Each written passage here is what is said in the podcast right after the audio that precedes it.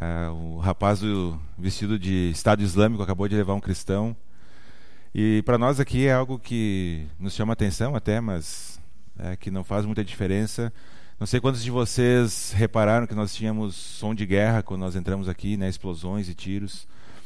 E da mesma forma, a, a gente não dá muita bola para isso, mas a, a, realidade de muitos cristãos, e especificamente hoje falando da Síria e do Iraque, é essa. Né? No seu jardim, às vezes, há um tiroteio, no seu vizinho, às vezes, perde todas as coisas porque uma bomba cai em cima da sua casa. É, o som de guerra é contínuo, então o sentimento de insegurança faz parte do dia a dia. A gente se sente inseguro, né? Por causa da violência aqui em Caxias, certamente muitos de nós conhecemos muitas pessoas que foram assaltadas é, ou, sei lá, sofreram algum tipo de, de violência, alguma coisa assim. É, mas não se compara a gente estar numa guerra, né? Então, nada é tão ruim que não possa ser pior. É, a gente às vezes reclama de tantas coisas e, e muita gente é, não tem é, não tem assim não sabe se amanhã vai estar vivo, né? Porque talvez vai estar dormindo e alguma coisa acontece na sua casa e, e perde todas as coisas. Então, antes a gente falar da mensagem propriamente dita, eu queria pedir que os preás presentes, os pré-adolescentes, subam. Vão ter o tempo deles lá agora com o Silas, uma mensagem especial para eles também. Então, se você é um pré-A, idade, tá? Não adianta ser pré-A só de interior, tem que ser um pré-A de idade. Pode subir.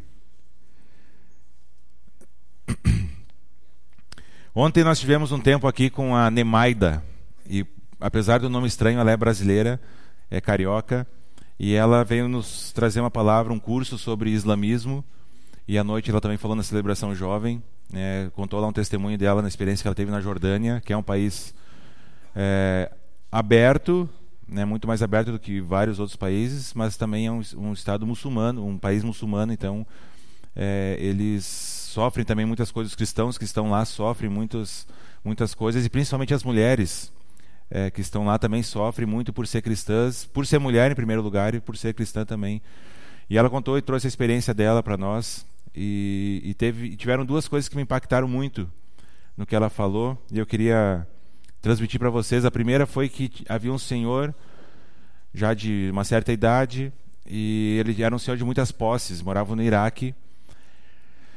E lá no Iraque o que aconteceu? Tem uma guerra civil e o Estado Islâmico aproveitou isso tudo para expulsar os cristãos de lá. Na Síria também algo parecido. Então eles têm aproveitado para expulsar os cristãos desses dois países. E é por isso que nós o mês inteiro estamos falando da Síria e do Iraque, porque tem crescido a perseguição lá absurdamente. Uh, e esse senhor estava no casamento da sua filha. Né? Ele tinha duas filhas, uma filha já era casada, a outra estava casando, e de repente, no meio do casamento, é, entrou lá um monte de gente do, do Estado Islâmico, começaram a quebrar todas as coisas. Ele era um cadeirante, estava sentado perto ali, estava na cerimônia. Derrubaram ele da cadeira, jogaram no chão, quebraram toda a cadeira dele e disseram que eles tinham 24 horas para ir embora do país sem levar nada. Eles chegam e dizem assim: Ah, você é cristão? Então é o seguinte: você tem 24 horas para sair do país sem levar nada, só a roupa do corpo. Você tem um negócio? Então esse negócio agora é do Estado Islâmico. Você tem dinheiro? Esse dinheiro agora é do Estado Islâmico. Você tem duas opções: ou você se converte ao islamismo, ou você foge. Porque a outra opção é pagar o imposto, mas é um imposto é, impagável. Não tem como você pagar o imposto e sobreviver. Então, as duas opções reais é ou você mantém a sua fé em Cristo e foge, ou você abre mão da sua fé em Cristo e permanece ali com as suas posses, a sua vida normal, né? Toma uma decisão de seguir o islamismo. E não foi o que esse senhor fez. Então, andaram, atravessaram o deserto, ela não sabia dizer como que ele atravessou o deserto, como que fizeram, se carregaram ele no colo e tal, e foi para a Jordânia, então, onde é um, um, um tem campos de refugiados gigantescos lá. Uh, e isso me impactou bastante porque esse senhor preferiu perder tudo que ele tinha e, e, ela disse que ele era um senhor que tinha muitas posses, então ele tinha grana e ele preferiu abrir mão de tudo isso. Inclusive a filha que uma das filhas ele perdeu contato e eles evitam usar redes sociais porque eles têm medo de ser de serem achados, né?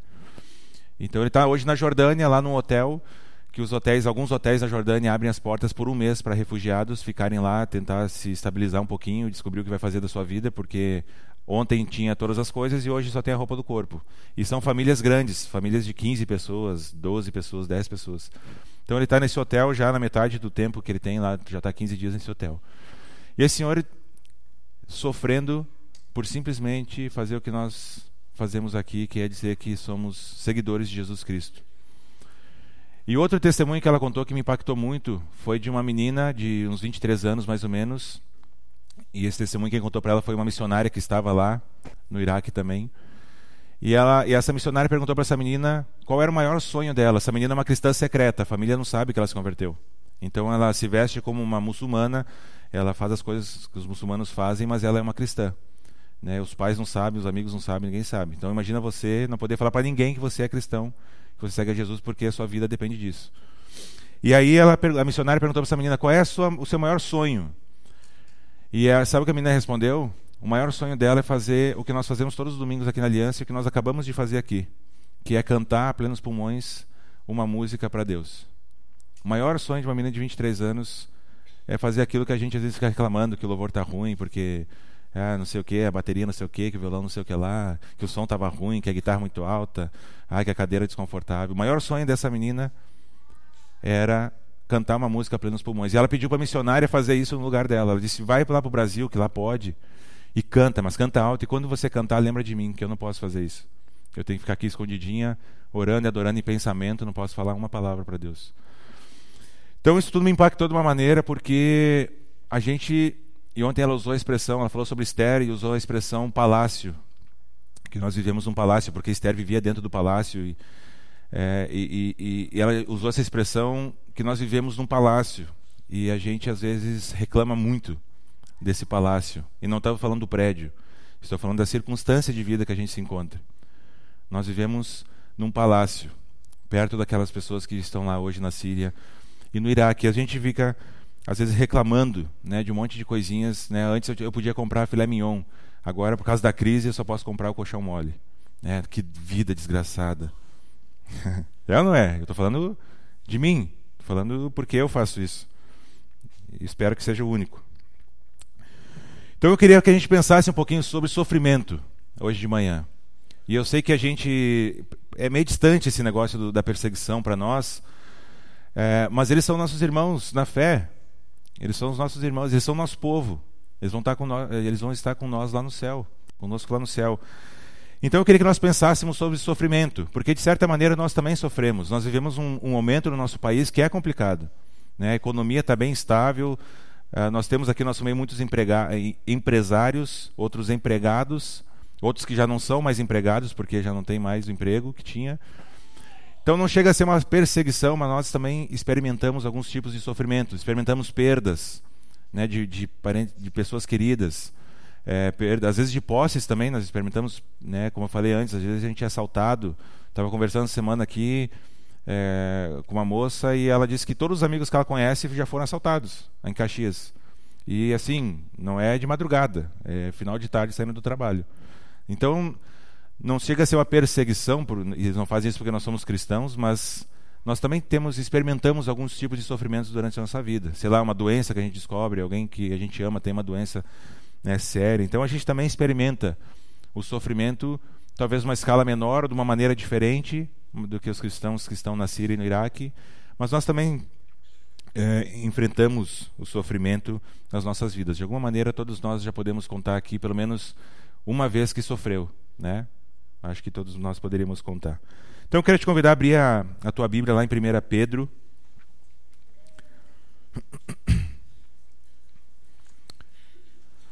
1 Pedro 4.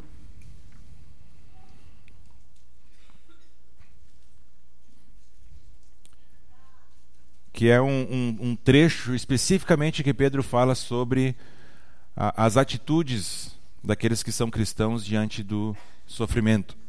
Então, as atitudes que nós deveríamos ter diante do sofrimento. 1 Pedro 4, nós vamos ler do 12 até o 19. 1 Pedro 4, do 12 ao 19. Diz assim lá: Amados, não se surpreendam com o fogo que surge entre vocês para os provar, como se algo estranho lhes estivesse acontecendo. Mas alegrem-se à medida que participam dos sofrimentos de Cristo, para que também, quando sua glória for revelada, vocês exultem com grande alegria. Se vocês são insultados por causa do nome de Cristo, felizes são vocês, pois o Espírito da glória, o Espírito de Deus, repousa sobre vocês. Se algum de vocês sofre, que não seja como assassino, ladrão, criminoso ou como quem se intromete em negócios alheios. Contudo, se sofre como cristão, não se envergonhe, mas glorifique a Deus por meio desse nome. Pois chegou a hora de começar o julgamento pela casa de Deus. E se começa primeiro conosco, qual será o fim daqueles que não obedecem ao Evangelho de Deus? E, ao justo é difícil ser salvo, que será do ímpio e pecador? Por isso mesmo, aqueles que sofrem de acordo com a vontade de Deus devem confiar a sua vida ao seu fiel Criador e praticar o bem. Então, Pedro está falando para os cristãos sobre o sofrimento, e, e, e na igreja primitiva, eles também sofreram muita perseguição.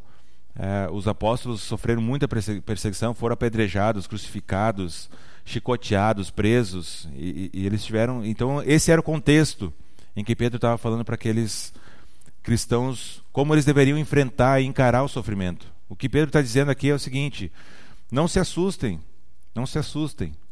A primeira coisa que Pedro diz aqui é: não se assustem com o fogo que surge entre vocês, como se algo estranho tivesse acontecendo. Nós hoje temos ouvido falar de um evangelho é, que é só coisa boa, no sentido de que você toma a pílula do evangelho e seus problemas acabaram.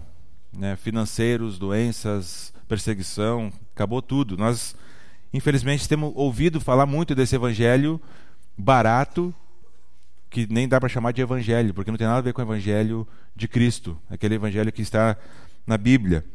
Então, a primeira coisa que, que Pedro está falando aqui, sobre essas quatro atitudes que eu queria que nós víssemos aqui sobre como encarar o, o, o sofrimento, como um cristão deve encarar o sofrimento, é que não deve achar estranho que o sofrimento nos atinja.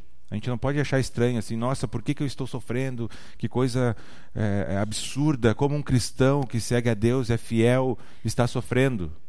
Pedro está dizendo, não achem isso estranho. Na verdade, faz parte da vida cristã. Na verdade, isso deve ser esperado.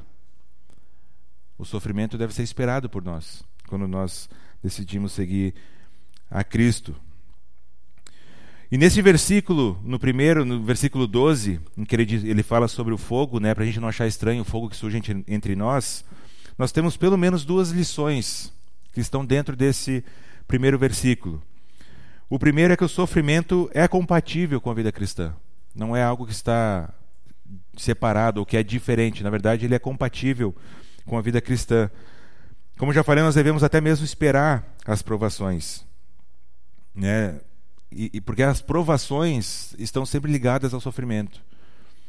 E quando a, quando a Bíblia fala em fogo, geralmente é, ou está ligado a juízo ou está ligado à provação. E, e, geralmente está ligado, quando se fala em provação, a imagem do, do ferro, né? o ouro, o ferro, o metal, que ele é aquecido e derretido para separar a impureza do metal, né? do, do deixar mais puro. Né? O ouro ele é derretido para tirar as impurezas e aí ele sai um ouro mais puro quando passa pelo fogo. Então é essa imagem que geralmente é usada na Bíblia sobre fogo. E quando Pedro fala aqui desse fogo que surge entre vocês, é isso mesmo. O fogo que vai queimar para separar as impurezas né, de uma fé genuína. A Elo falou uma vez numa, na banca dela do ano passado é, que a igreja ela não é perseguida só porque é, ela não se torna fiel porque ela é perseguida. Na verdade, a igreja é perseguida por ser fiel. Então é, é uma inversão. Se nós nos mantermos fiéis a Cristo, nós seremos perseguidos. E no nosso contexto aqui, obviamente, não tem um Estado Islâmico com uma arma na nossa cara, mas a gente vai ser perseguido no trabalho, e você provavelmente já experimentou isso no seu trabalho. Né? Alguém que, é, sei lá, caçoou de você porque você se declarou cristão, seguidor de Jesus, alguém que, sei lá, não quis fechar o negócio com você, alguém que mandou você catar coquinho porque você era cristão. No colégio a gente já experimentou, experimentamos na faculdade também vários tipos de Não é nem perseguição, mas é um tipo de ridicularização. Então, todos nós já, já, já percebemos que, ao ser fiéis a Cristo e a Sua palavra, nós vamos sofrer as consequências boas e ruins. Né? As consequências ruins é a perseguição. Então, a primeira lição é que o sofrimento é compatível com a vida cristã. O segundo desse versículo é que o sofrimento é pedagógico. O que eu quero dizer com isso? Que o sofrimento ensina. O sofrimento exercita a nossa fé. O sofrimento nos torna pessoas cristãs mais fortes, mais maduras, com um relacionamento mais firmes com o Senhor. Então o sofrimento vem para nos provar e não para nos destruir. Este fogo que surge não é para nos destruir, não é para nos tornar cinza, mas é para nos provar, para tornar mais pura a nossa fé. Kistemacher, que é um nome estranho também, mas é um teólogo e não é tão importante assim o, o, o que, que ele é. Uh, ele usa uma frase, ele tem uma frase e um comentário bíblico muito interessante sobre esse assunto do sofrimento, que é o seguinte: Os cristãos devem entender que Deus deseja separar a verdadeira fé daquela que é mera imitação e usa o instrumento do sofrimento para alcançar esse propósito. O que, que quer dizer? Que Deus usa o sofrimento para separar aquela nossa fé que é puro comportamento de uma fé que é relacionamento com Deus. Então, a gente, já falei várias vezes, a gente pode ter um, um jeitão de crente e o nosso coração está totalmente afastado de Deus. E a provação vem justamente para a gente perceber: opa, talvez a minha base aqui estava meio. Não, não era a palavra de Deus, era outra coisa que eu estava imaginando que era cristianismo e que não é.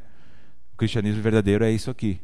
Né? Então, o sofrimento também vem para separar essa fé de imitação de uma fé genuína. Né? Vem para peneirar a nossa fé, para tirar as impurezas do, da nosso, do nosso coração. Então, não se surpreendam com fogo. É o princípio que nós podemos tirar do versículo 12 deste texto. Segunda atitude, versículos 13 e 14 de 1 Pedro 4, diz assim: acompanha lá comigo. Mas alegrem-se à medida que participam dos sofrimentos de Cristo, para que também, quando a sua glória for revelada, vocês exultem com grande alegria. Se vocês são insultados por causa do nome de Cristo, felizes são vocês, pois o Espírito da glória, o Espírito de Deus, repousa sobre vocês. A segunda atitude que, que Pedro está nos ensinando aqui, que parece contraditória, é alegrem-se no sofrimento. E é uma loucura a gente pensar nisso, né? Porque o sofrimento, obviamente, não é uma coisa boa. Ninguém gosta de sofrer. Ninguém gosta de sentir dor física, emocional. Ninguém gosta.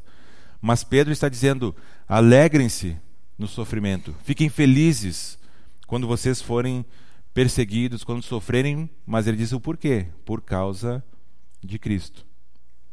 Não é qualquer tipo de sofrimento, nós vamos ver isso mais para frente. Então, é, por favor, alguém pode ler, abrir a sua Bíblia lá em Mateus 5 e ler para nós em voz alta, já que nós estamos num um clima mais pessoal. Mateus 5, versículos 11 e 12. Alguém lê para nós em, em, voz alta aí, alguém que, que for corajoso.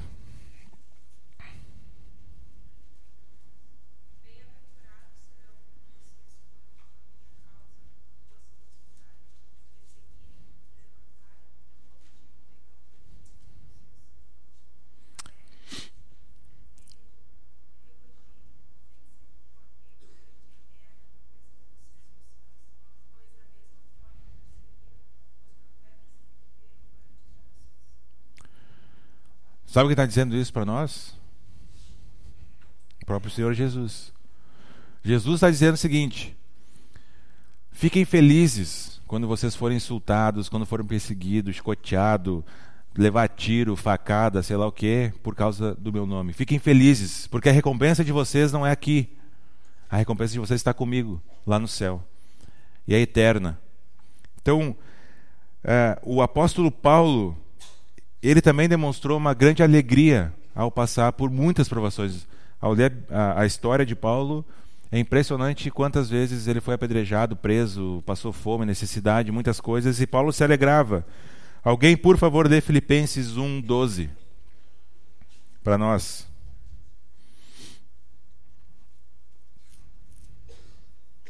Filipenses capítulo 1, versículo 12.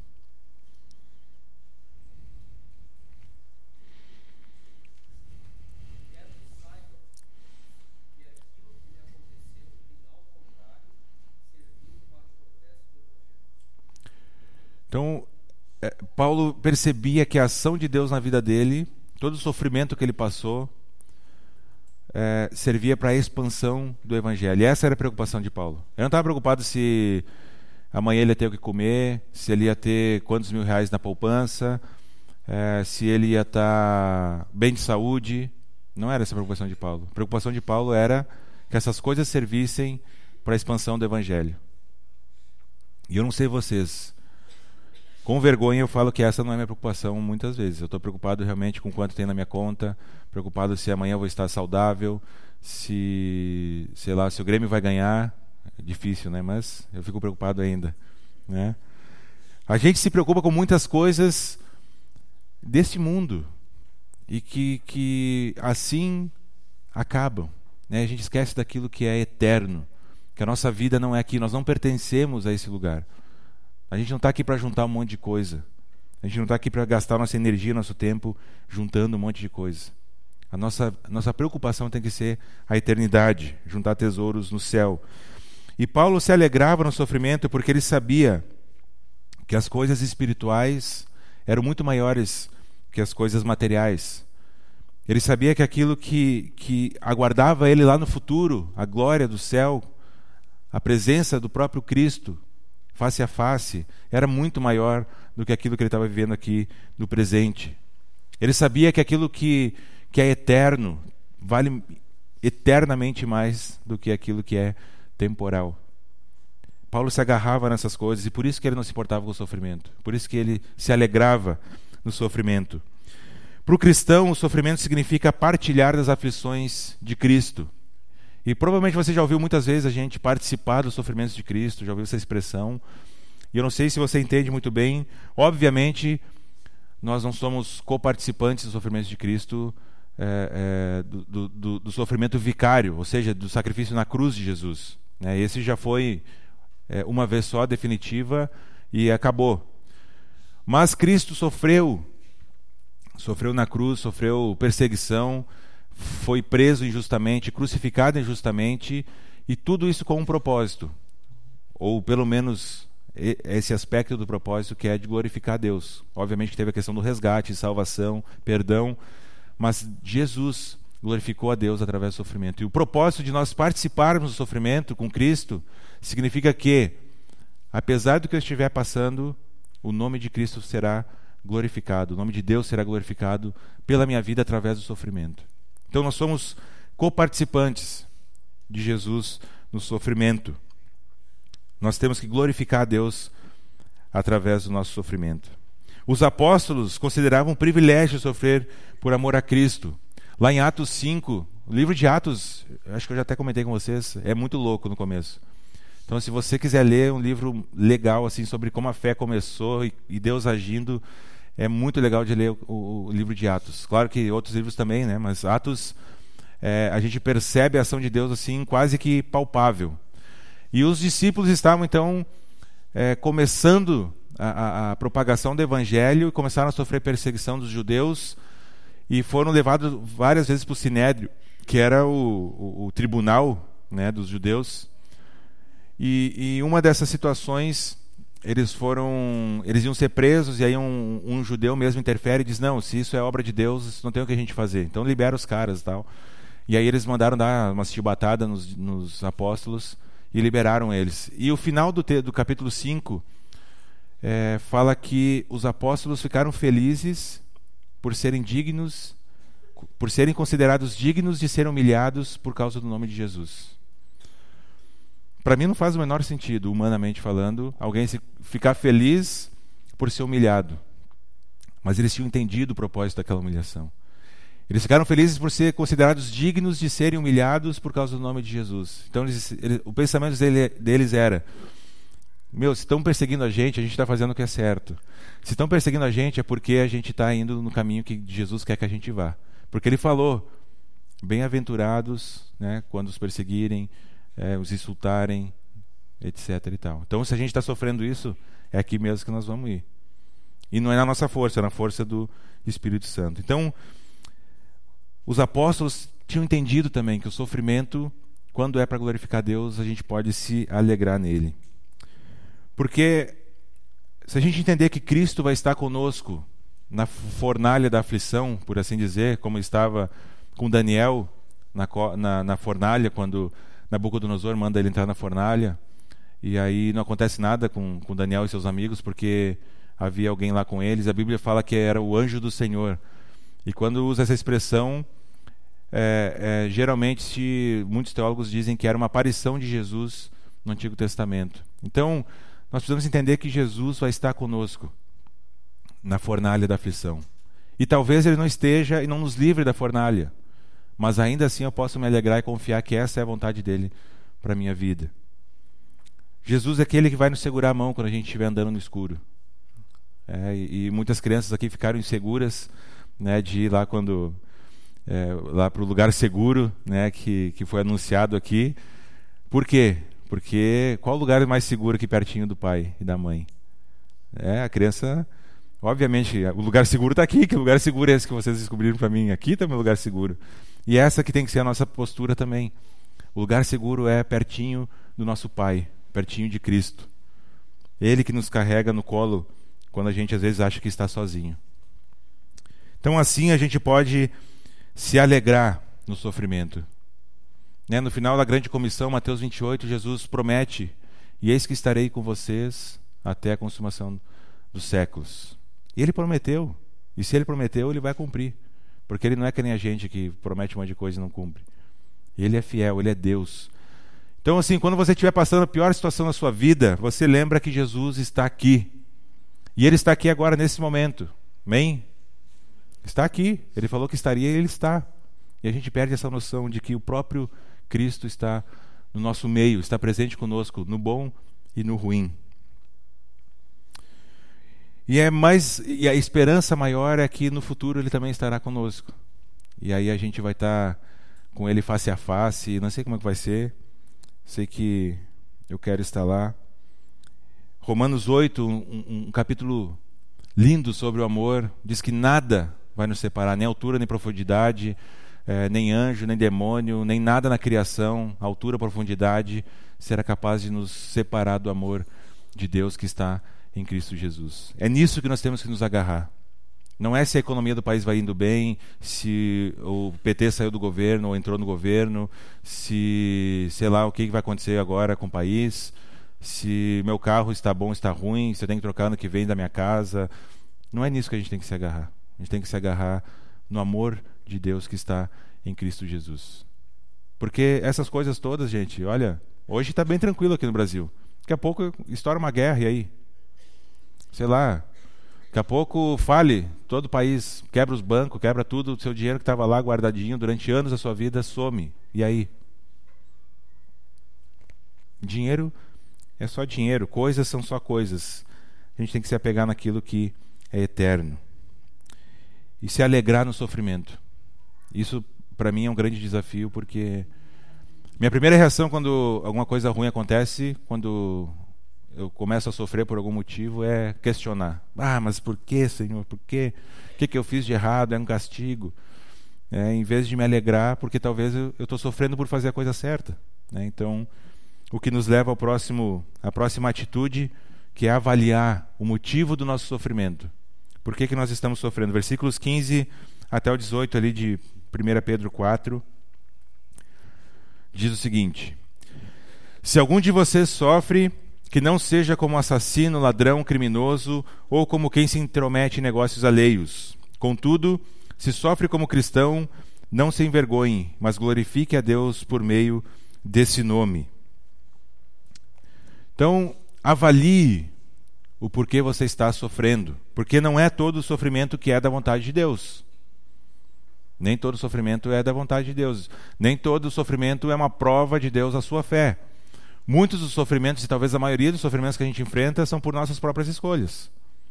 Porque nós decidimos pecar e sofremos as consequências disso, porque nós tomamos uma decisão errada e sofremos as consequências disso. Então, avalie o porquê você está sofrendo. Coloca na balança o porquê.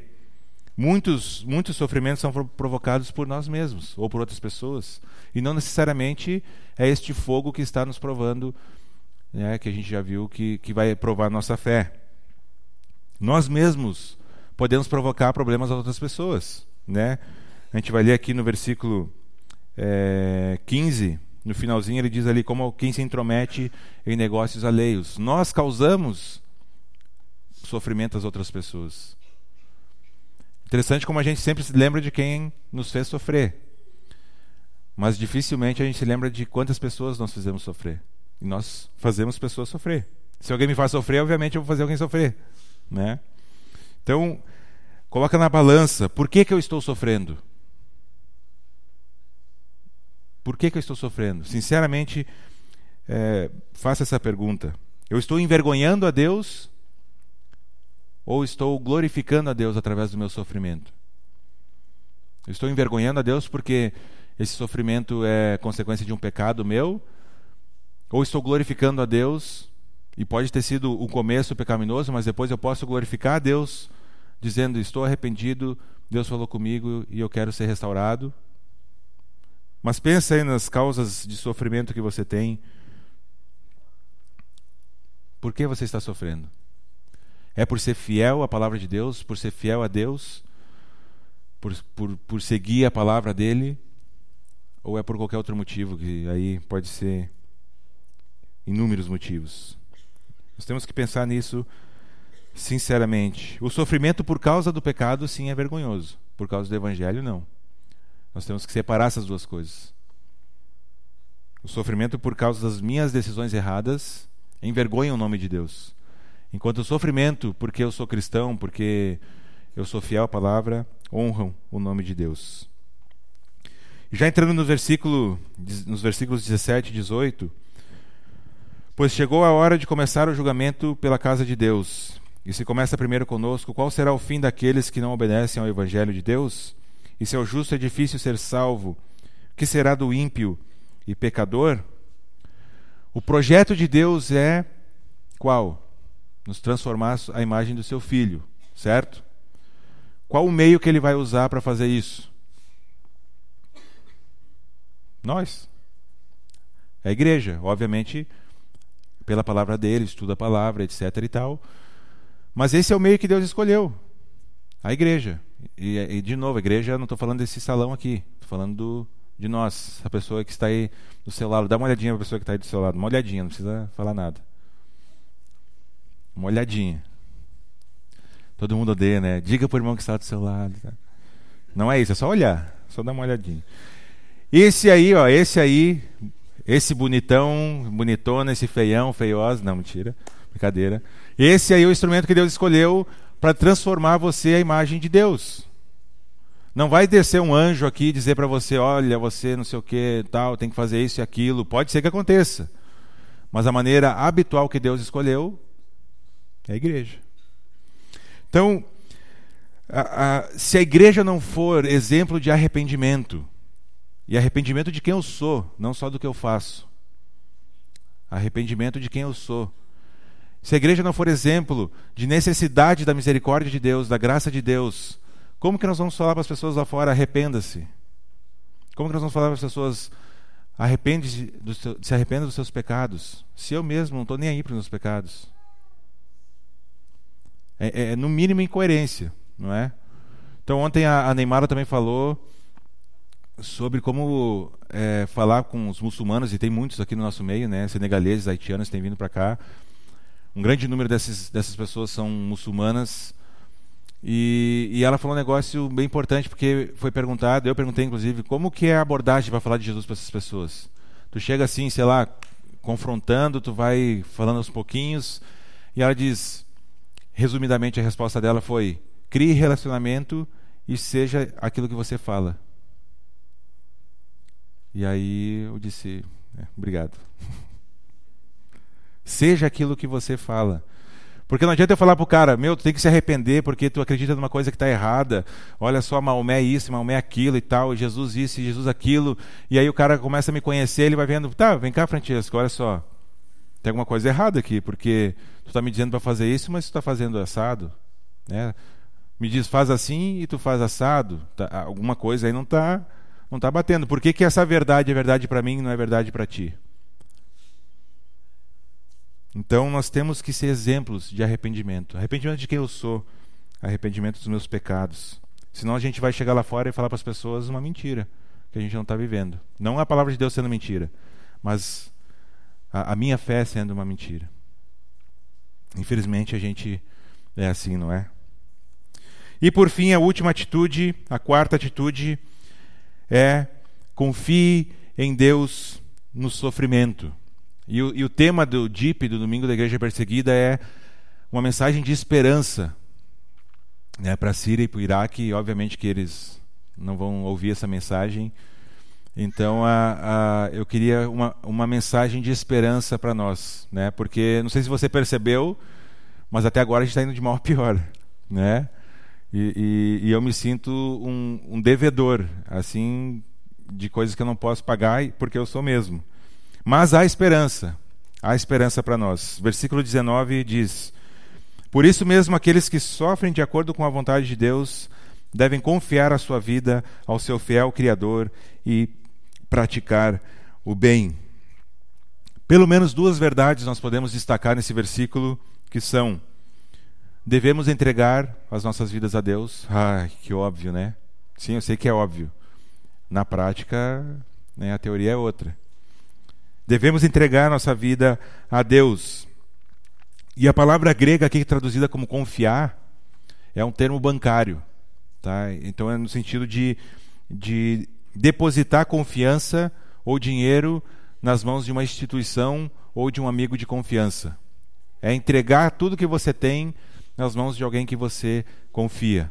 Então, confiança aqui nesse texto significa exatamente confiar. Mas confiar 100%, não é, é guardar um, um pouquinho aqui e entregar o restinho. Confiar a vida toda nas mãos de Deus. E aí, quando a gente começa a pensar nas implicações de eu confiar minha vida toda para Deus, a gente percebe que, apesar de uma frase muito simples e óbvia, é bem difícil de a gente colocar em prática. Né? Pedro exorta todos os cristãos que sofrem a entregar a vida aos cuidados de Deus. E quem melhor para entregar a nossa vida no momento de sofrimento do que nas mãos do Criador? Ele, ele é que tem o poder, ele que detém todo, todas as formas de cuidar da gente no sofrimento. Mas a gente às vezes fica querendo resolver por nós mesmos, né? E vai procurar em outras coisas uh, o consolo no sofrimento. O Criador é totalmente capaz de cuidar de nós. Deus é totalmente capaz de cuidar de cada um de nós. Ele nos criou, ele conhece cada célula do nosso corpo, cada fio de cabelo, que ainda resta para alguns. Ele, ele é capaz de cuidar da gente, ele que fez. Alegre-se, apesar das circunstâncias não mostrarem motivos para se alegrar. Como fez Jó, por exemplo. Como fez. É, é, ele não tinha mais nada. Jó estava no fim da sua vida ali, no fim daquele processo todo. Ele, ele, tinha muitas coisas. E aí pensa num homem que tinha muitas coisas, no final da sua vida, no final ali do processo todo que Deus tinha proposto para ele, em cima de um monte de, de cinzas, se coçando com um caco de telha. E aí a família já tinha abandonado, só tinha a mulher dele ali, e a mulher chega para ele e diz: Meu, amaldiçoa esse teu Deus aí morre, cara. Olha o teu estado, virado em ferida, em cima de um monte de cinza, se coçando com um caco de telha. Se isso não é sofrimento, eu não sei dizer o que é. E a resposta de Jó foi qual? Deus deu, né? nu eu vim, nu voltarei, Deus deu, Deus tirou, bendito seja o nome do Senhor. Então, Jó entendeu que apesar das circunstâncias mostrarem todo o contrário, ele podia se alegrar e confiar que Deus era Deus acima de todas as coisas, que tinha plena capacidade de cuidar dele naquele momento. Então nós precisamos confiar. a nossa esperança é que Deus sabe cuidar de nós. E o segunda, Segunda verdade desse versículo 19 está na parte B, finalzinho ali do versículo. Uh, confiar sua vida ao fiel Criador e praticar o bem. Então, nós devemos continuar praticando bem, apesar das circunstâncias não favorecerem isso. É, eu, eu, anos atrás, ouvi a história de, um, de um, um pastor de uma igreja que teve a casa assaltada e a filha e a mulher estupradas e mortas. E a, e a postura desse pastor, depois de passar por uma situação dessa, foi ir lá na prisão falar de Jesus para o cara que fez isso. E dizer para ele que perdoava. Olha, eu, pensando agora humanamente, eu não seria capaz de nem perto disso. Né? Mas aquele homem entendeu que, apesar das circunstâncias, ele deveria continuar praticando o bem. Deu inclusive na TV essa, essa reportagem, mas fazem alguns anos. Continuar praticando o bem apesar das circunstâncias estarem não mostrando uh, que a gente deve fazer isso. Né? A nossa vontade geralmente é fazer justiça com as próprias mãos, né? É sair, pe pegar a espada e sair cortando cabeça. Mas Deus fala: orem por aqueles que os perseguem. Abençoem aqueles que os amaldiçoarem. É difícil, mas nós devemos fazer isso. Porque o sofrimento não deve endurecer o nosso coração, não deve petrificar o nosso coração, não deve nos matar por dentro. O sofrimento, não, a gente não pode permitir que isso aconteça. Ao contrário, a nossa entrega a Deus tem que nos levar à ação de fazer o bem, de continuar fazendo o bem. Devemos semear a vida com lágrimas, se for preciso, chorando, mas em obediência e no poder do Espírito Santo, semear a vida no sofrimento. Nós somos chamados a amar mesmo quando rejeitados, a abençoar mesmo que amaldiçoados e orar ainda que a gente seja perseguido. Nossa esperança não está aqui, não está nas coisas, nossa esperança está lá no céu. Um dia nós vamos estar diante de Cristo e toda essa dor vai passar, tudo isso vai ter terminado. E como cristãos, nós precisamos acreditar, e com isso eu quero terminar, que o sofrimento é uma prova de um Pai amoroso e não algo que vem para nos destruir. Nós temos que encarar isso como algo que Deus está providenciando na minha vida para limpar a minha fé, limpar o meu relacionamento com Ele, limpar meu coração, me mostrar que talvez o caminho que eu estou seguindo não é aquele que Ele tem para mim. Nós temos que entender isso como uma prova de Deus, como fogo para purificar o metal, purificar a minha fé. O sofrimento não é anormal nem estranho, é normal sofrer. Agora, é normal sofrer pelos motivos corretos. E junto com esse corpo aqui que Deus te colocou soberanamente aqui no nosso meio, para fazer a diferença na vida de uma pessoa que está sofrendo e também para buscar ajuda quando estiver sofrendo. O sofrimento é o caminho da glória, uma oportunidade para sermos bem-aventurados, como diria Jesus, né? E glorificar a Deus. Todo sofrimento, pelo motivo certo, vai, ser, vai ter um final glorioso. E a maior prova disso é Jesus na cruz. Jesus sofreu, passou por tudo que ele passou, que a gente nem consegue entender direito, mas no final ele foi glorificado, está sentado à direita do Pai no céu. E se nós sofremos por motivo certo, o final disso é a glória, é a glorificação, não nossa, mas do Pai e, como consequência, uma vida é, com uma paz que excede o entendimento, como diz a própria palavra de Deus. O Calvário de Jesus é a grande prova que Deus dá, nos dá, né, que o sofrimento, segundo a vontade dele, nos conduz à glória. Mas até lá, o caminho é estreito. Até lá, o caminho é espinhoso. Até lá, o caminho é de cruz de a gente tomar diariamente a nossa cruz e seguir a Cristo. Amém? Baixa a tua cabeça, fecha os teus olhos.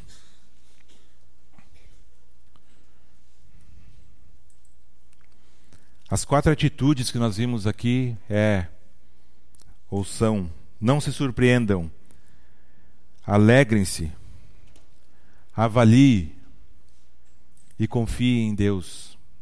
Tudo isso relacionado ao sofrimento. Deus faz muito mais aquilo que a gente pede do que a gente imagina. Eu não sei qual o motivo que você está sofrendo, se você está sofrendo hoje. Pode ser motivos econômicos, saúde, sei lá, de pessoas que você ama. Não sei se alguma pessoa perto de você está sofrendo por algum motivo. Eu queria que você avaliasse o motivo pelo qual você tem sofrido, sinceramente diante de Deus, e que você peça que Deus use isso para glorificar o nome dele. De alguma maneira, use você para glorificar, engrandecer, para expandir o evangelho, para expandir o reino dele. Que seja um sofrimento por ser fiel a Deus. Gasta um tempinho aí, depois eu vou orar aqui.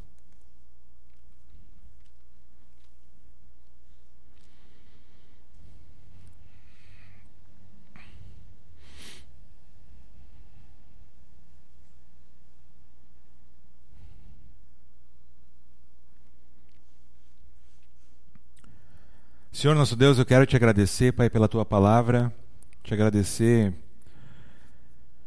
porque a gente vive num país em que não há perseguição, a gente não precisa ficar preocupado de alguém entrar aqui com uma metralhadora, uma bomba e matar muitas pessoas queridas. Mas, Senhor, nós sabemos que muitas pessoas passam por isso diariamente em vários lugares do mundo. São irmãos nossos e Pai, nós queremos clamar a Ti pela vida deles, te pedir que o Senhor esteja com cada um deles, Pai, que o Senhor fortaleça, Senhor, a fé deles, que esse sofrimento todo, Pai, seja para fortalecer a fé, purificar essa fé que eles têm, que a esperança deles, Pai, possa estar em Ti, porque Tu é totalmente capaz, Senhor, de, de cuidar de cada um deles e de cada um de nós aqui, Senhor. Então, nos ajuda também, Pai, a, a, enfrentarmos qualquer tipo de sofrimento que nós estejamos passando, cada um aqui. O Senhor conhece o coração, conhece os motivos de cada um, conhece aquilo que, que tem feito sofrer cada um de nós aqui, Pai. Então, Senhor, que nós possamos é, pensar a respeito desse sofrimento, que o Teu Espírito sonde o nosso coração e nos revele se esse sofrimento é de uma maneira que te glorifica ou se é algo que te envergonha que nós possamos abandonar qualquer motivo de, de vergonha ao Teu nome, Senhor, que nós possamos glorificar cada vez mais o Teu nome, Pai, porque é para isso que nós estamos aqui também. Então, usa, Senhor, a situação na vida de cada um aqui. Nós cremos que o Senhor é soberano sobre todas as, as coisas. E nós não queremos só dizer isso da boca para fora, nós queremos crer com o nosso coração, com a nossa mente, Pai, que o Senhor é absolutamente soberano sobre todas as coisas que acontecem na minha vida e na vida de cada um aqui. Que essa possa ser uma realidade nas nossas vidas, que as nossas palavras possam, possam ser avalistas das nossas ações, Pai. Que a gente realmente possa viver uma vida é, prática e não só de discurso. E a começar por mim, Pai, que realmente tudo isso que nós vimos aqui eu possa aplicar na minha vida, possa crescer nesse sentido, Senhor, que realmente uh, o sofrimento seja para glorificar o Teu nome na minha vida e na vida de cada um também aqui, Senhor, que realmente é, o teu propósito seja cumprido na vida de cada um de nós e que a gente não atrapalhe a ação do teu Espírito. Então, que realmente nós possamos sair daqui desafiados, Pai, a, a te glorificar também no sofrimento e nas coisas boas, obviamente. Então, Senhor, abençoa o nosso domingo, que nós possamos ainda ficar lembrando de tantos irmãos agora na hora do almoço que não, não podem ter um tempo como nós, de família, de comer um, um banquete de poder conversar livremente sobre ti, Pai, e sobre outras coisas. Então, que nós possamos lembrar de orar por essas pessoas, lembrar de ajudar talvez de outra forma, talvez até indo para lá. Então, Senhor, faz a tua obra, usa este corpo aqui, chamado Aliança Bíblica, que realmente nós possamos fazer diferença também para esses cristãos que são perseguidos. Em nome de Jesus que eu oro, Pai. Amém.